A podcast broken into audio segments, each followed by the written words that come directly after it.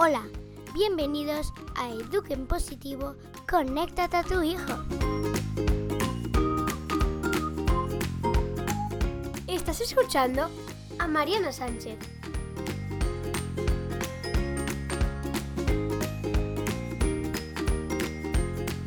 Hola, bienvenido al séptimo capítulo de Eduquen Positivo, conéctate a tu hijo. En este capítulo te voy a hablar de un tema a lo que tengo mucho cariño, las etiquetas. En el capítulo anterior con Marisa ya empezamos a abrir un poco la ventana y hablar de este tema, pero de verdad le quería dedicar un capítulo específico, bueno, por su importancia. Aparte del tema, te traigo una historia que ha pasado con mi hijo más pequeño y también propuestas para que puedas, por una parte, identificar qué etiquetas tiene tu hijo, cómo evitar poner nuevas etiquetas y también cómo las puedes sacar. Bueno, y al final del capítulo te he preparado una sorpresa. Si sigues mis historias en Instagram, a lo mejor ya puedes imaginar qué puede ser. Y te dejo una pista. Escuchemos a los niños.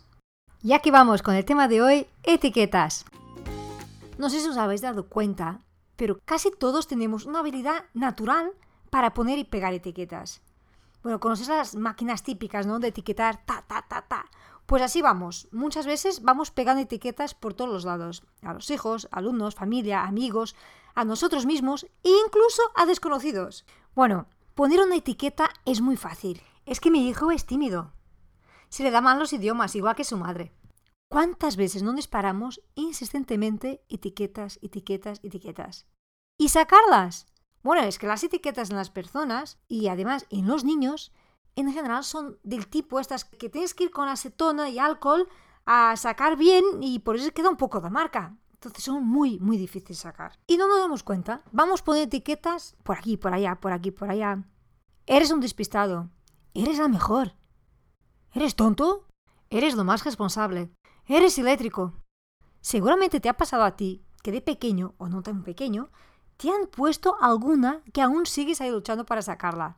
Es verdad que en general etiquetamos sin mala intención. Y de hecho, vamos muchas veces con la idea de que, bueno, mm, a lo mejor se espabila, va a escuchar que es torpe, que lo hace mal, y esto le va a dar ganas de hacer mejor. No, funciona al revés. Lo que va a pasar es que los niños, las personas en general, porque te digo etiquetar, etiquetamos en todas las etapas, cogen como algo que es suyo. Y en muchos casos empiezan a comportarse de acuerdo con esta etiqueta. Soy así. Soy tímido. No me dan bien las mates. Soy torpe, desastrado. Bueno, se podría hacer un listado interminable de etiquetas que se va poniendo cada día.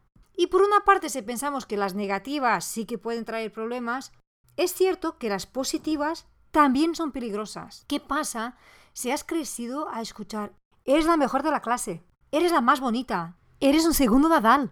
¿Os podéis imaginar de la presión que deja una etiqueta así? La presión de no poder asumir y corresponder a las expectativas de los demás. Estas etiquetas no generan mayor autoestima, ni tampoco autoconfianza. Generan miedo a fallar, pues tienen un miedo increíble de decepcionar. Bueno, hay estudios que han estudiado el impacto de las etiquetas en los niños, el efecto de las expectativas. En la psicología social se llama el efecto Pigmalión. Ese término ha sido utilizado por el psicólogo social Robert Rosenthal. Y si os interesa este tema, podéis buscar en la web efecto Pigmalión. Y ahora os voy a contar la historia que me ha pasado con mi hija más pequeño y que ilustra justamente un episodio sobre etiquetas. Era verano, estábamos los dos en la playa, un día bonito, una luz estupenda, y decidimos ir a dar un paseo junto al mar. Mi hija es una aficionada del mar y se puede quedar horas contemplando. Así que le pregunté, ¿quieres ir a caminar o te quieres quedar a mirar el mar? Yo quiero ir contigo, mami, y hacer los 6 kilómetros que has hecho tú ayer. Perfecto, vamos y si te sentimos cansados también no pasa nada y volvemos para atrás. Habíamos caminado pocos metros. Mami, mis piernas van a aguantar. Ya sé que soy un poco perezoso. ¡Cling! Escucho esto y digo, ¿Oye? ¿Qué pasa aquí? ¿Por qué dices que eres perezoso? De verdad no lo sé, mami, pero soy perezoso. Y yo escucho esto y pienso, genial, etiqueta identificada, vamos a sacarla. Seguimos caminando, íbamos cogiendo piedras, conchas, y de golpe otra vez, mami, mis piernas aguantan, y yo no soy perezoso, ¿verdad? Te voy a contar un secreto. No eres perezoso, nadie es perezoso. Lo que tenemos todos, y yo tengo muchos, son los llamados momentos de pereza. Pero ese, ¿sabes qué? Pasa a toda la gente del mundo. Imagínate el globo, la cantidad de gente que hay a nivel mundial. Pues no hay nadie que no tenga momentos de pereza. Todos tenemos momentos de pereza. ¿Qué te parece de a la próxima que te estés sintiendo o diciendo soy perezoso? Paras y dices estoy en un momento de pereza. Y con una sonrisa más bonita me dice bien mami, lo voy a probar. Pasadas unas semanas, un día me entra en la cocina y me dice Mami, ¿sabes qué? Estoy en un momento de pereza. Me voy a tumbar en el sofá.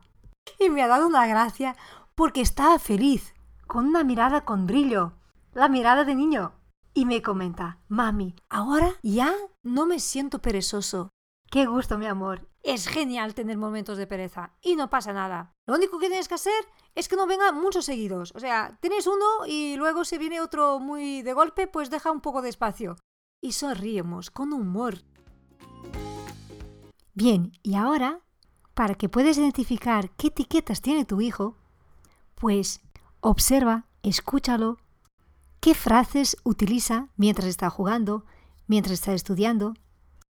Es que no me sale bien y las mates no me van. Mm, yo con la bicicleta soy un desastre. Soy, soy, soy. ¿Qué diferencia escuchar? Eres insoportable o estás en este momento insoportable. Eres distraído. Estás distraído. Eres es algo que ya no puedes cambiar. Eres así y punto. Has nacido con defecto y ya no tienes arreglo. Estás es un momento. En este momento estás así. Pero dentro de cinco minutos ya te ha pasado. Todos nosotros tenemos momentos. Por otra parte, date cuenta qué etiquetas le pones. Tú, tu pareja, los hermanos, en la escuela, los amigos. Observa. Observando descubrimos muchísimas cosas. Y cambia el verbo ser por el verbo estar. El eres por estás. Y puedes utilizar esa estrategia contigo misma. Ayer me acuerdo, estaba cenando con los niños y decía, es que me siento insoportable hoy. Perdonar que no, que, que no estoy con mi humor habitual y que me gusta tener. Pero estoy. Entonces, en esto también modelar qué lenguaje utilizamos para que ellos cojan y cuando se sientan mal no van a decir soy insoportable, sino que van a decir estoy insoportable. Pues vamos, vamos a practicar el estás y vamos a intentar olvidarnos y dejar para atrás el eres. ¿Te parece? Venga, nos ponemos ahora en esto. Estamos, no somos. Como ves, yo con mi hijo en 6 kilómetros hemos sacado una. Si puede hacer. Así que mucho ánimo y pruébalo. Y llegó el momento de la sorpresa. Mientras estaba grabando, mi hijo me pregunta, Mami, ¿yo podría decir alguna cosa en el podcast que te gustaría decir? Porque aquí quien está escuchando son los padres. Bueno, a lo mejor podría decir algo a los adultos. Y te voy a dejar tal cual hemos grabado. Escuchemos a los niños. ¿Qué te gustaría decir a los adultos? Bueno, yo em, podía decir a los adultos que mejoraran en tener más paciencia, más tiempo, menos móvil, menos tecnología y más jugar juegos, no videojuegos, no, juegos de tablero. En vez de estar agarrado a una pantalla, no, jugar con los niños y aprovechar tu vida buena. Me ha encantado tu mensaje. Muchísimas gracias. De nada. Y aquí tenéis el primer mensaje de Escuchemos a los niños. Y aprovechando este mensaje, el próximo capítulo hablaremos de jugar en familia. Y aquí terminamos el capítulo de hoy. Muchas gracias por estar aquí y entrar en esta aventura conmigo de Eduque Positivo, conéctate a tu hijo. Nos vemos en el próximo capítulo. Un fuerte abrazo.